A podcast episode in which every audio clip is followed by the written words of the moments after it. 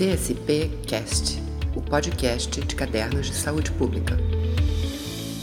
Olá, pessoal, boa tarde, boa noite ou bom dia, a depender do horário que vocês estão nos assistindo. Esse é o sétimo episódio de Entrevistas com Autores, uma iniciativa de cadernos de saúde pública em parceria com o canal do YouTube da Escola Nacional de Saúde Pública, a ENSP, da Fiocruz. Nesse sétimo episódio, nós vamos conversar sobre cloroquina, né? um dos temas, um dos medicamentos aí que mais tomaram a pauta é, se tem notícia é, e, enfim, entender um pouco por que, que virou uma polêmica e quais são as questões por trás disso é um dos nossos objetivos. Esse, essa entrevista que a gente vai fazer aqui tem como base o artigo, né, cujo um dos autores está aqui conosco. O artigo é Reposicionamento de cloroquina e hidroxicloroquina em tempos de pandemia de Covid-19. Nem tudo que reluz é ouro. Que reluz é ouro. Então, queria já, desde, desde já, agradecer ao Francisco Paul Garden, que está aqui com a gente. Francisco, muito obrigado. Francisco é autor do artigo, professor e pesquisador da ENSP Fiocruz. Obrigado, Francisco. Eu que agradeço. E para conduzir essa conversa, estamos aqui também com a professora e pesquisadora da ENSP, é, editora associada também de CSP, Cláudia Osório. Obrigado, obrigado Cláudia. Vinícius, muito obrigada, eu que agradeço, é uma honra estar aqui é, conduzindo essa entrevista com uma pessoa que eu admiro muito, que é o Francisco, é, com quem eu trabalho há muitos anos e que sabe muito sobre esse tema. Então, eu acho que a gente tem alguma coisa bem interessante a, a contribuir hoje. Maravilha, Cláudia. Então, eu já vou deixar a bola com você. Eu sou Vinícius Mansur, sou jornalista de CSP, vou ficar aqui mais na parte técnica e deixo aí o conteúdo com vocês para esse bate-papo. Vai lá, Cláudia. Ok. Bom, Francisco, que bom estar aqui com você, conversando sobre esse seu artigo, que é excelente e faz a gente pensar bastante. Francisco, é, a cloroquina também, para mim, é um, é, um, é um tema muito interessante, porque eu também estou envolvida né, num, numa proposta de ensaio clínico é, sobre a cloroquina. E como a fosfetanolamina, algum tempo atrás, os anorexígenos já há bastante tempo, é, a, a, a, cloroquina é, tomou uma expressão grande no debate público, né, no decorrer da Covid. O que, que você poderia falar para a gente sobre as questões das evidências, sobre o uso da cloroquina nesses tratamentos da Covid? Cláudia, eu agradeço seus comentários. Né? Em relação à cloroquina e hidroxicloroquina, vamos falar aí conjuntamente das duas, né? porque uma é um derivado hidroxilado da outra, né? a hidroxicloroquina, e surgiu mais recentemente. Né? É, mas o que tem em comum né? esse, esse episódio, inclusive com esses dois que você é, salientou aí, né, da fosfetanolamina e o caso aí dos emagrecedores anfetamínicos para o tratamento da obesidade, dois temas que os cadernos de saúde pública deram bom destaque. Né? Esses temas todos têm em comum a questão do uso irracional de medicamentos. Né? Esse conceito de uso racional de medicamentos faz agora, esse ano, 2020, 35 anos, né, em que ele foi é, introduzido aí pela Organização Mundial de Saúde em função de uma série de questões importantes e consequências é, desse uso irracional. O uso racional, né, aqui para quem não está informado a respeito, né? O que é que a OMS define como uso racional de medicamentos? O uso é racional quando o paciente recebe aquele medicamento adequado às suas necessidades clínicas, é efetivo e seguro, né? nas doses adequadas né? para tratar a condição clínica deste paciente, durante o período de tempo necessário, né? e na, é, ao menor custo pra, para o paciente, para a sua comunidade. Né? é um conceito que é, é, incorpora todas essas questões.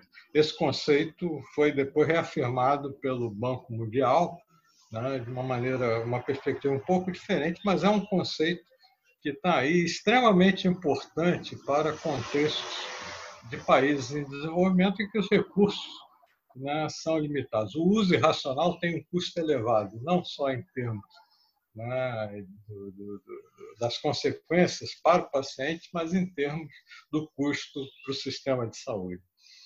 E outra, outra ideia também relacionada a essas três questões, que é trazida à tona agora de maneira muito candente aí pela, pela, pela questão da cloroquina, mas não só da cloroquina, uma série de outros medicamentos aí sendo utilizados para o enfrentamento do Covid-19, que estão sendo utilizados também em desacordo né, com os princípios do uso racional de medicamentos e também né, com aquilo que nós conhecemos como medicina baseada em evidência. Então, são dois conceitos lapidares aí que deveriam estar orientando a prática médica hoje e a utilização de medicamentos, e a gente percebe aí, nesse caso, por exemplo, que isso não está ocorrendo. Quando eu me refiro ao uso racional né, da cloroquina, é o uso irracional, né, é, eu não estou me referindo ao uso no contexto do ensaio clínico, né, mas ao uso para tratamento dessa condição fora do ensaio clínico. Isso por quê? Porque não há evidência mostrando que esse é, essa, esse medicamento, cloroquina, hidroxicloroquina, seja realmente efetivo para o tratamento uh, da Covid-19. Então, essa é, uma, essa é a questão central. Né? Os ensaios clínicos. Né? Desde a, eu, isso já é salientado nesse artigo, né? logo escrito logo no início dessa questão, mas isso perdura até hoje. Não há nenhuma evidência e há muitos e muitos ensaios né, sendo feitos com, essa, com esse medicamento que mostre que ele é efetivo para o tratamento da Covid-19. Não é um medicamento é, antiviral, né? que tenha essa atividade antiviral, isso é que motivou né, a, a realização de ensaios clínicos para os pacientes com Covid-19 é evidências que já vêm lá de, de, de, de muito tempo, né, de mais de 10 anos atrás, 2003, né, quase 20 anos, já havia evidências de um efeito antiviral da cloroquina né, em é, ensaios in vitro em cultura de células. Né? E havia até sido levantada a hipótese de que a cloroquina poderia ser, em 2003 isso foi levantado, ela poderia ser útil para o tratamento da Covid, né, da SARS-CoV-1, né, que havia surgido naquele momento. Ela nunca foi testada contra a SARS-CoV-1, até porque não houve um número de pacientes, né, foi uma, uma a infecção mais restrita que não atingiu tanta gente, então não houve, é, naquele momento, a realização de ensaios clínicos né, com esse ou com qualquer outro medicamento para tratar esse tipo de infecção. Agora, isso é diferente. Agora, o que preocupa, eu volto a dizer, não são os ensaios clínicos, é que, ao mesmo tempo em que se iniciaram ensaios, e muitos ensaios clínicos, para verificar se a Covid, se a cloroquina e a hidroxicloroquina trariam algum benefício para pacientes com a infecção. Aliás, eu vou aproveitar aqui já ampliar um pouco, não sei se você tem algumas outras perguntas nesse sentido, mas são diferentes tipos de uso. Né? Há ensaios por exemplo, há ensaios do uso da cloroquina ou hidroxicloroquina como medicamentos preventivos para a infecção. Então, teria né, populações de profissionais de saúde, que são altamente expostos, tomariam a, a, a, o seu comprimido lá de cloroquina para prevenir, diminuir a probabilidade deles virem a se infectar. Então, essa é uma das situações. A outra é, em pacientes infectados, né, havia o, iniciava-se o tratamento com a cloroquina, hidroxicloroquina, para prevenir o agravamento da infecção até a situação mais grave, né, que requer aí ventilação, internação, etc. E a terceira é o tratamento dos pacientes nessa situação mais grave. Então, são três, pelo menos essas três situações distintas em que é, foram organizados diferentes ensaios. São muitos ensaios clínicos, a maioria, muitos, muitos mesmo, dezenas de ensaios clínicos, a maioria desses ensaios clínicos tem de, defeitos de desenho extremamente importantes, não vão levar a coisa alguma, não vão levar nenhum tipo de evidência realmente sólida sobre a, a eficácia e segurança desse. Alguns poucos ensaios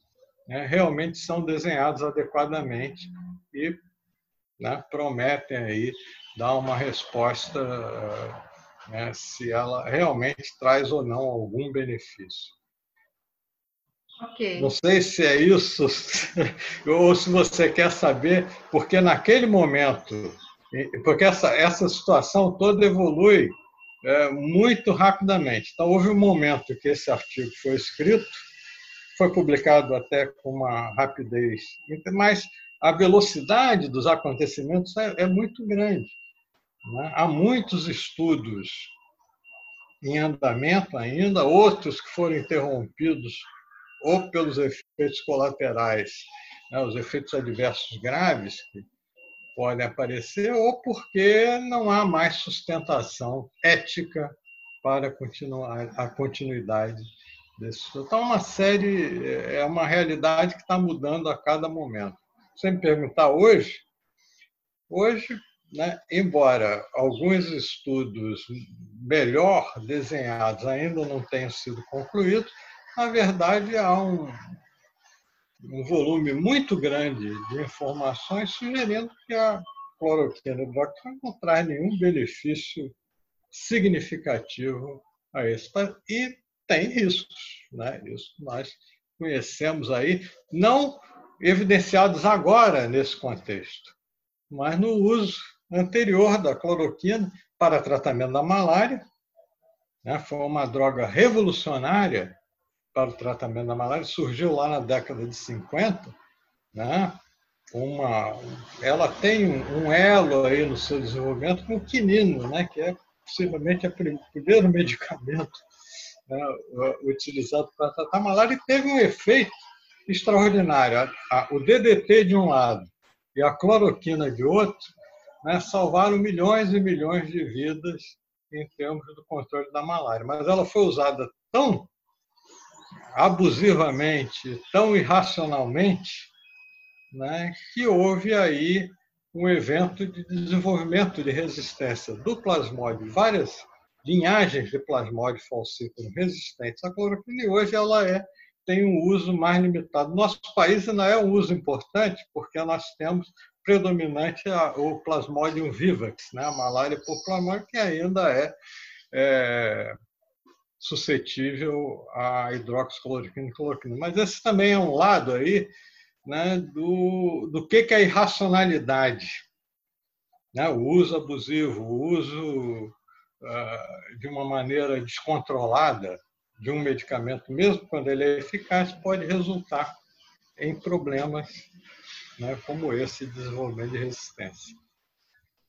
Depois houve um reposicionamento, da, o primeiro é, desenvolvimento lá, né, mais de 50 anos atrás, da cloroquina foi para esse fim.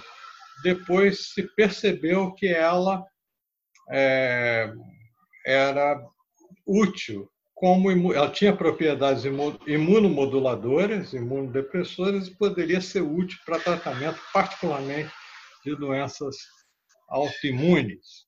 Então, ela tem um papel no controle, ela é um, digamos assim, moderado imunodepressor e isso é útil no tratamento, inclusive, né? chikungunya, não, não da, da, da, da, da infecção propriamente dita, mas da, da artrite é, que aparece como sequela da infecção. Ela tem um papel uh, nesse sentido. Então, ela é uma, um medicamento aí que tem todas essas é, características. Bom, eu vou. Francisco, Algo mais que você é, queira? eu ainda tenho algumas perguntas para você, mas Não. aos poucos. É, a É. próxima, eu queria perguntar para você, é, você mencionou a questão dos ensaios, que, claro, que o uso ele se justifica dentro do contexto de um ensaio clínico, porque não se tem eficácia e nem tem, já se tem indícios de falta Posso- de segurança. Posso Oi? fazer só um, um reparo nisso? Sim, né? mas isso hoje talvez isso tem que ser repensado. Isso era lá no início né, dessa emergência de saúde pública, quando não se tinha nenhum medicamento e não se tinha já essas informações que nós temos hoje. Hoje, é, é, você tem uma questão ética aí a ser considerada se você vai fazer um ensaio com cloroquina, que é toda essa evidência que já foi acumulada.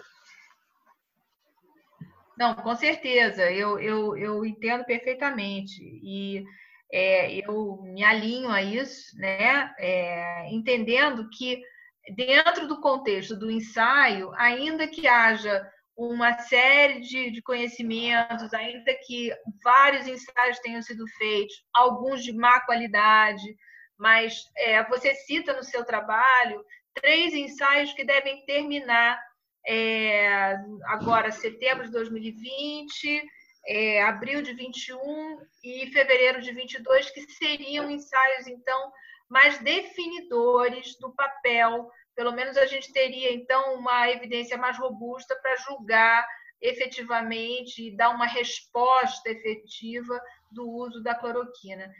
Você acha que, é, ainda que esses ensaios não tenham sido concluídos e a gente nem tenha os resultados preliminares ainda deles, você acha lícito, eticamente é, é, sustentável que se, que se expanda essa investigação, que se tente ensaios a, a, explorando algumas propriedades da cloroquina, claro, sempre no contexto de ensaio clínico, Olha, e cuidando com a dose, etc. e tal, para o paciente não se sentir exposto, não puder. olha, Cláudia, no momento, né, respondendo a tua pergunta aí, no momento, né, se eu olhar toda essa evidência que já veio à tona, e aí tem uma questão, né, a tua pergunta sobre a temporalidade e tal, né, muitos ensaios naquele momento, os ensaios estavam desenhados e registrados lá nessa plataforma de registro de ensaios clínicos.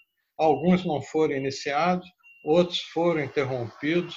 A OMS acabou de, de, de, de retroceder em relação ao Solidarity, né? não está mais apoiando. Esse eu li ontem. Né? A OMS oscilou um pouco aí nessa questão, até porque ela se tornou muito politizada. Né? Porque, do ponto de vista. Eu sempre olho essa questão da seguinte maneira: não há propriamente uma polêmica científica. Né? Do ponto de vista científico, a questão é muito clara. Não há, apesar de todo esse uso e todos esses ensaios, nenhuma evidência que sustente é, o uso de cloroquina, hidroxicloroquina, no tratamento da Covid-19 em qualquer uma dessas situações que eu falei, preventivo, né? É, preventiva após a infecção, do agravamento da infecção e tratamento dos casos mais graves. Não há nenhuma evidência, e pelo contrário, é possível até que ela esteja contribuindo para a morbidade pelo tipo de efeito uh, é, adversos que ela causa, particularmente ao nível do coração, né? quer dizer, o prolongamento do intervalo QT e o aumento da probabilidade né, de arritmias, fibrilação ventricular e parada cardíaca.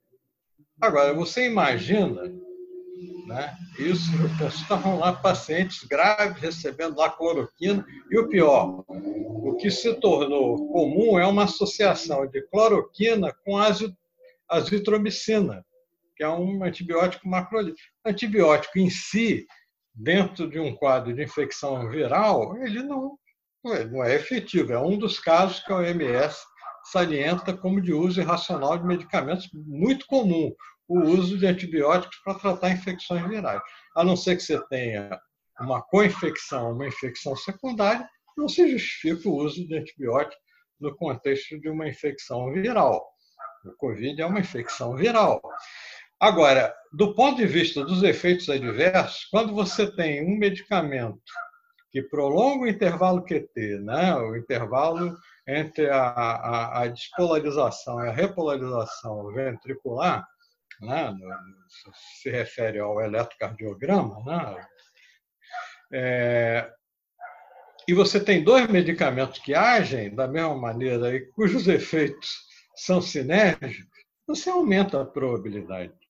E isso a OMS, um dos estudos publicados recentemente, é coisa que não é frequente que a OMS faça. A OMS tem um sistema, você conhece, de farmacovigilância, né, sediado lá em Uppsala, na Suécia. E eles publicaram né, os chamados sinais de efeitos adversos relacionados a. Há dois né? o, o, o sinal do, do, do, dos problemas aí cardio, de ritmo cardíaco e eventual morte causados pela hidroxicloroquina e azitromicina. Os dois juntos, o potencial é mais, o, o sinal é mais é potencializado. Então é uma situação que tem que ser considerada com cuidado. Eu não realmente eu praticamente nesse momento considero a cloroquina uma página virada, do ponto de vista estritamente científico. A polêmica aí, que tem esses outros contornos, continua. Né? Essa interferência da política numa questão dessa hora. Francisco, minha última pergunta, então, é, é seria sobre é, essa, esse dilema né, dos, dos, dos governos em função ah, da, da, possibilidade de reposicionamento, como você aponta no seu, no seu artigo, de um medicamento conhecido, é, com perfil, é, ainda que um pouco adverso, mas com perfil de segurança e de efetividade para direcionamento de, de malária ou para outro tratamento, a hidroxicloroquina para o lúpus, por exemplo, e a gente vê que a indústria farmacêutica ela também tem o interesse de colocar, não de reposicionar, mas de posicionar fármacos que já tiveram algum tipo de, de, de efetividade ou eficácia, pelo menos direcionada para doenças virais e que estão no limbo, estão na prateleira esperando lá uma, uma doença para eles e eles, sob patente, eles trariam gastos incomensuráveis. Então, você acha que esse, esse lobby é, é, é, é, real na questão da Covid? Você, você, você antevê ah. que só um novo medicamento muito caro, sob patente, poderá ser efetivo? é, para a Covid, ainda que nós te, estejamos entendendo o que a gente está falando de tratamento e não de prevenção, porque de fato, sendo uma virose, a gente deveria ter uma vacina. Mas, mas em relação ao tratamento, se a gente vai sair de um reposicionamento é, possível com medicamentos antigos ou se a gente vai ser obrigada a posicionar um medicamento novo sob patente, como remdesivir, como tocilizumab. Ah, o, o, o, a questão do reposicionamento que é abordada no artigo, ela existe de diferentes maneiras. Você pode reposicionar um medicamento que já está na prateleira das farmácias para um novo uso terapêutico, que é o caso da cloroquina. A cloroquina já está à venda aí, né? principalmente ela, o maior consumo aqui agora, lá no norte é diferente, mas numa área que a malária não é endêmica, o maior consumo é para essas doenças autoimunes. Então, pode ocorrer dessa forma, mas o reposicionamento pode ocorrer também durante o próprio desenvolvimento do medicamento. Ele inicia o desenvolvimento com uma finalidade, ele é reposicionado, não funciona. Né? A indústria farmacêutica faz isso é, é, constantemente. Se nós tivéssemos tempo aqui, poderíamos comentar inúmeros casos de medicamentos que começaram o desenvolvimento para, uma, para um determinado uso terapêutico, não funcionou e é, foi direcionado a um outro uso. Há inúmeros, inúmeros casos. Mas eu vou pegar um caso aí do próprio para responder talvez melhor a tua pergunta no curto tempo que nós temos, é o Remdesivir. Remdesivir é um caso de reposicionamento. Ele começou a ser desenvolvido pela Gilead, lá uma empresa americana, né, como um tratamento para hepatite C. Ele foi desenvolvido para tratar hepatite C. É um mercado muito interessante para a indústria farmacêutica, né, para tratar uma doença que tem uma prevalência é, importante. Né? Não funcionou. Funcionou mal nos ensaios clínicos. Houve, ficou lá, né, de lado. Houve depois a situação aqui em 2014 do ébola. O medicamento estava encostado, foi utilizado aí lá na África Ocidental nessa epidemia mais recente de ébola, né, em 2014, ali na, na, no Zaire, no, naquela Congo, aquela região. Ensaios clínicos. Ele funcionou alguma coisa, mas funcionou muito pior do que os anticorpos monoclonais usados para tratar o vírus. Também, embora a empresa diga que ele é, funciona, na verdade a realidade é essa. Ele foi pior do que os anticorpos monoclonais. E então esse é um segundo reposicionamento do Remdesivir. Surge essa oportunidade, uma oportunidade altamente interessante para a empresa, né? porque inclusive era uma empresa que estava em dificuldade.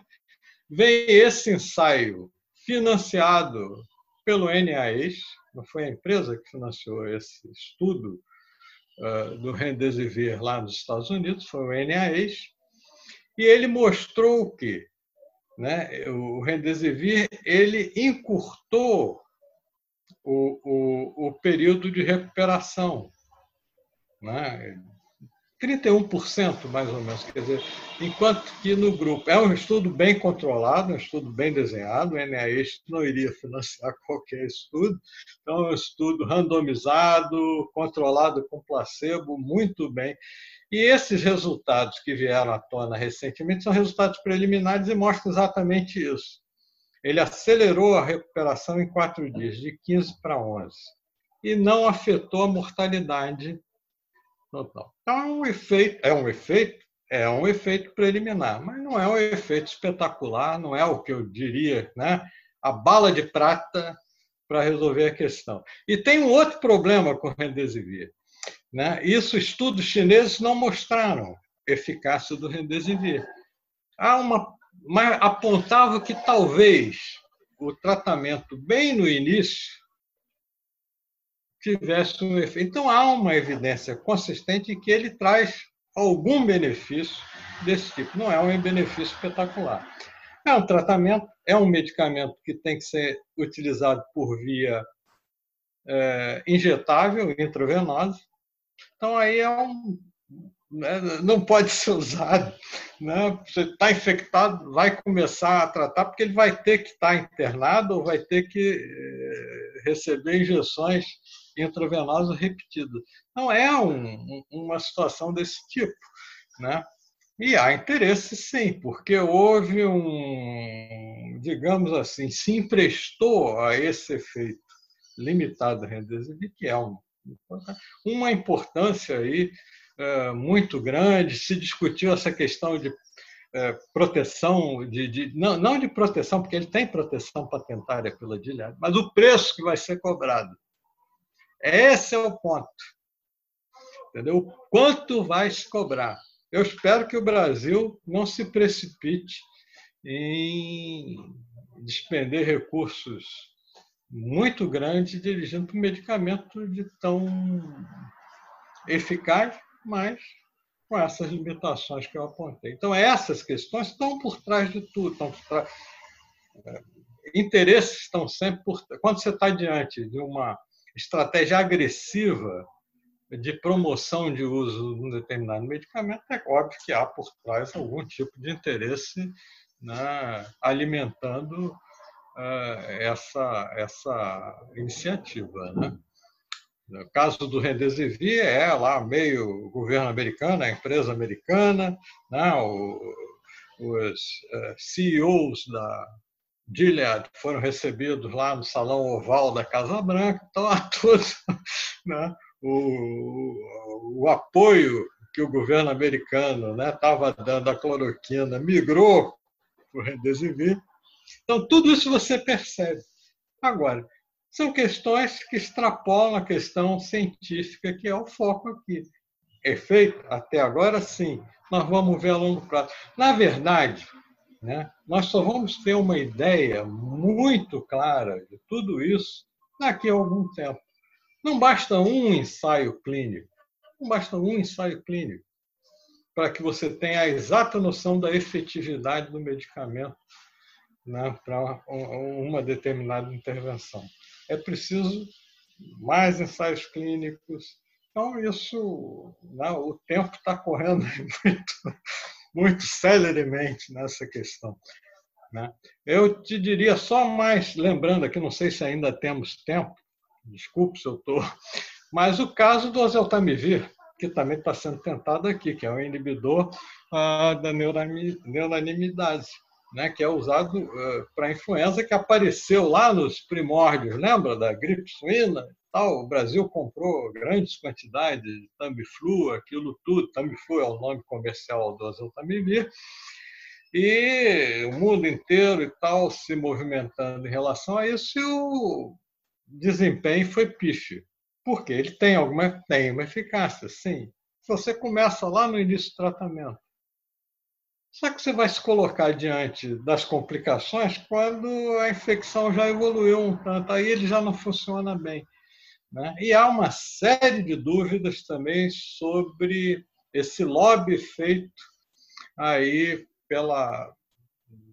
Acho que foi o, o Rendesivir, é a Sanofi ou é a Roche, uma dessas duas que está por trás aí, que isso fez com que a OMS, por exemplo, retirasse da lista dos medicamentos essenciais. Ele não tem, ele não é o que parece. Aí o título do artigo, nem tudo que reluz é ouro. Né? Nessa área, a gente, você, né, todos que trabalham nessa área conhecem bem isso. Né? Francisco, muito Escuta, obrigada. desculpe se eu me estendi demais. Não, você, você respondeu bem ao desafio aí colocado pelas perguntas e eh, a gente sempre aprende com você. Muito obrigada. Realmente, nem tudo que reluz é ouro. Principalmente porque se a gente está tentando tratar uma, vira, uma virose, já, a gente já está olhando para isso de uma forma estranha, esquisita, como dizia o Joe Gallant lá no tempo do HIV. A gente está tratando uma virose com, com uma abordagem de bactéria ou de, de, de, de, de bacteriose. Isso é estranho, né? Mas eu agradeço muito, Não, agradeço muito aos cadernos por essa possibilidade de interação, foi muito interessante e vamos aprendendo aí o seu saber sobre, sobre os medicamentos. Obrigada. Obrigado, Obrigado você também, Cláudio. Os cadernos que agradecem a disponibilidade de vocês, sobretudo ao Francisco. Muito importante a gente conseguir promover mais debates sobre esses, é, como esse, né, sobre esses temas que são tratados de forma, né, tão em um tempo tão diferente, né, e às vezes muitas vezes como um fla-flu e num tempo bem diferente do que a ciência realmente necessita para poder dar respostas é, concretas, né? E a gente vai deixar o artigo escrito por você, Francisco, pelos seus colegas aqui no vídeo, embaixo na descrição. Quem quiser saber mais pode clicar ali. Mais uma vez, muito obrigado. E obrigado também, né, além dos nossos autores, editores, obrigado também aos nossos ouvintes, à nossa audiência, aos nossos internautas. Tá bom, gente? Muito obrigado e até a próxima. Valeu, Francisco. Obrigado, Cláudia. Tchau, tchau. Tchau, obrigado. CSP Cast, o podcast de cadernos de saúde pública.